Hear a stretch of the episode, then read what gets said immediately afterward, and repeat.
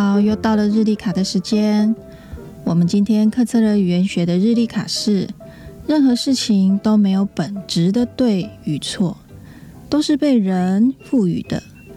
我再说一次，任何事情都没有本质的对与错，都是被人赋予的。这句话很多人都会说，但都是用在文字上或者劝别人的时候。一旦事情发生在自己身上，百分之九十九的人都失效了。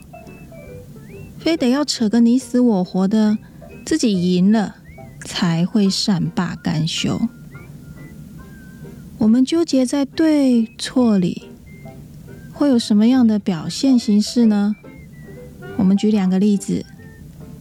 第一个，如果您到达住宿饭店时，发现房间没打扫干净，负责人过来第一个反应是马上纠查这件事情是真是假，谁应该来负责，而不是先道歉，然后马上派人来打扫。那么在负责的这个人就是处于纠结对与错，而不是立即危机处理。第二，一对伴侣吵架。互相不理对方，冷战好几天，一定是因为各自觉得自己有理，对方错了，对方得要道歉才行。但刚好对方心里也是这样想，于是两个本该亲密的人就此杠上了。这也是纠缠在对与错里的一个典型的场景。事情真的有对错吗？可以说是有，但都是被人赋予的，是我们站在各自立场上的一个解读而已。就像俗语说的：“公说公有理，婆说婆有理。”其实事情没有本质的对与错，就看用在哪里呀。比如从外显行为来看。一个人脾气不好，遇到事情容易暴躁，但也可能正是这种脾气，让他在关键时刻可以挺身而出，护卫自己的家人和伙伴。相反的，另一个人老好人一个，大家嘴里说的好脾气老好人，但他可能只是不想给自己惹麻烦，想省事罢了。那关键时刻。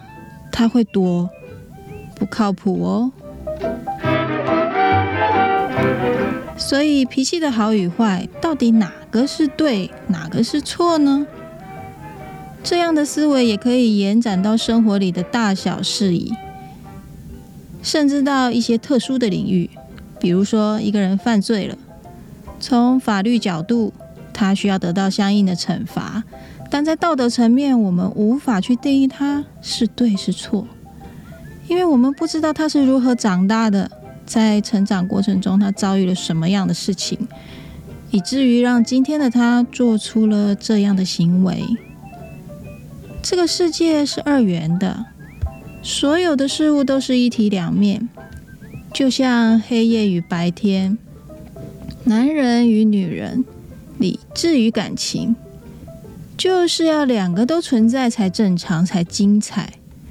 当我们开始不再一定要分个对错时，我们会发现我们的世界大了很多，也轻松了很多。